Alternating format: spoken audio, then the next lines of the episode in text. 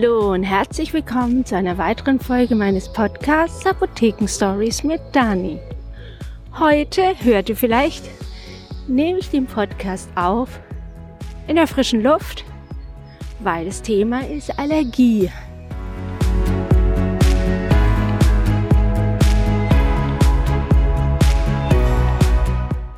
Und vielleicht hört man es auch an meiner Stimme.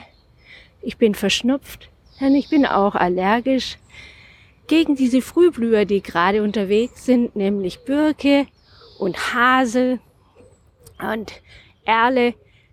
Das sind die drei, die uns immer zeigen, jetzt ist der Frühling angekommen und die Allergie fängt an.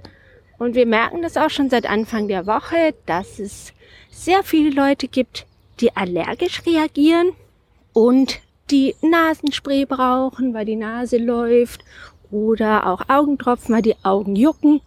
Oder aber es gibt ja auch Tabletten, wenn man zum Beispiel auch einen trockenen Reizhusten hat. Das ist ja auch was, was die Allergiesymptome sind.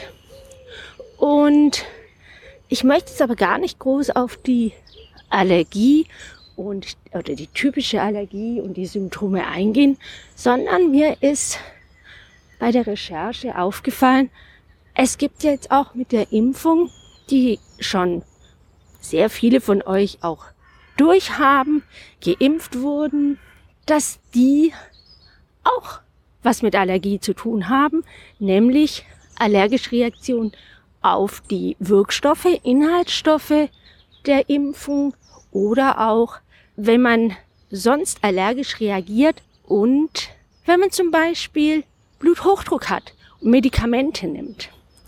Ich denke da ganz im Speziellen an Beta-Blocker, weil die Beta-Blocker, die sind eine Form, den Blutdruck zu senken. Und zwar senkt man ihn da direkt an dem Herzen. Die Herzfrequenz geht runter und das Herz wird entlastet. Dann hat man ein Problem, denn wenn man allergisch reagiert, zusätzlich noch auf einen Inhaltsstoff der Impfung, dann bekommt man, wenn man einen allergischen Schock hat, einen Wirkstoff gespritzt, Alpha-Blocker, nämlich um das Ganze wieder anzukurbeln.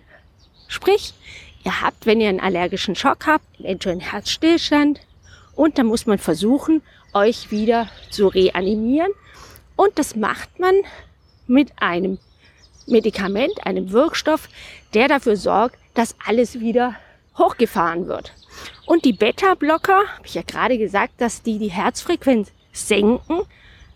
Das ist dann ein Problem, wenn man Beta-Blocker nimmt, dass dann man nicht mehr ins Leben gerufen werden kann. Im wirklich extremen Fall kann das passieren.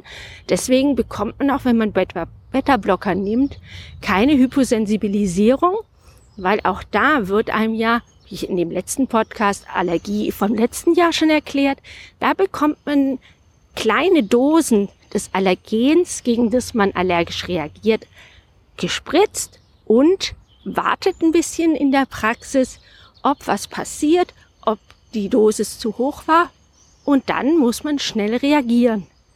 Und wenn man jetzt ein Beta-Blocker nimmt, dass das verhindert, dass die Herzfrequenz wieder hochgeht, dass man wieder ins Leben gerufen werden kann, dann hat man natürlich ein Problem.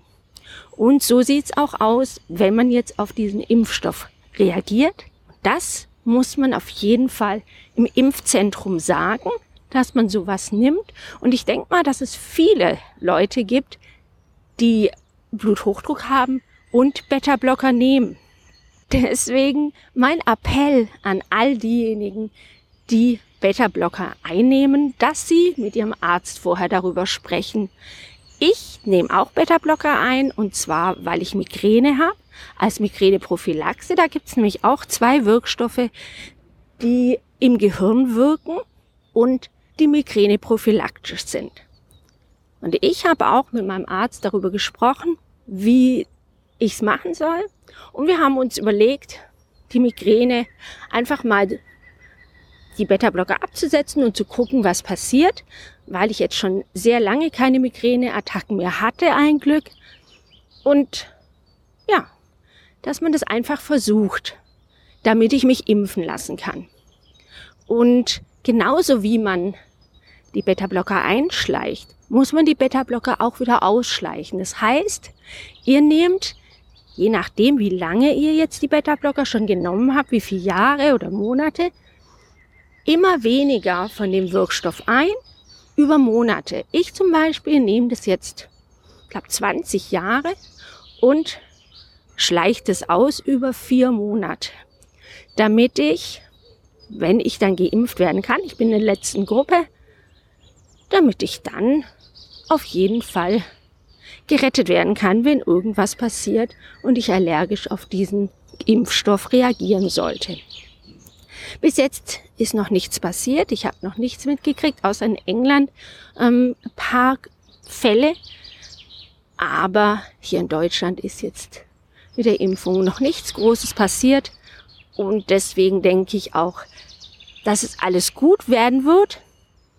Trotzdem muss man das Bedenken im Kopf haben und weil der Bluthochdruck einfach ein sehr großes Indikationsgebiet ist, sehr viele Leute Bluthochdruck haben, habe ich diesen Podcast diesen Menschen gewidmet und auch allen anderen natürlich, dass sie vorgewarnt sind und die Zeit noch da ist, um entsprechend zu reagieren. Und ich hoffe, es hat euch gefallen aus der Natur nahe des Nordbahnhofs und der Nordbahnhof Apotheke. Und ich freue mich über ganz viel Fragen von euch. Wenn ihr irgendwas nicht verstanden habt, gerne euch melden. Auf Instagram könnt ihr mir eine DM schreiben oder auch anrufen. Wir haben einen Live-Chat. Da könnt ihr auf jeden Fall auch euch melden und Fragen stellen. Und dann hören wir uns nächste Woche wieder am Donnerstag. Ich freue mich. Tschüss.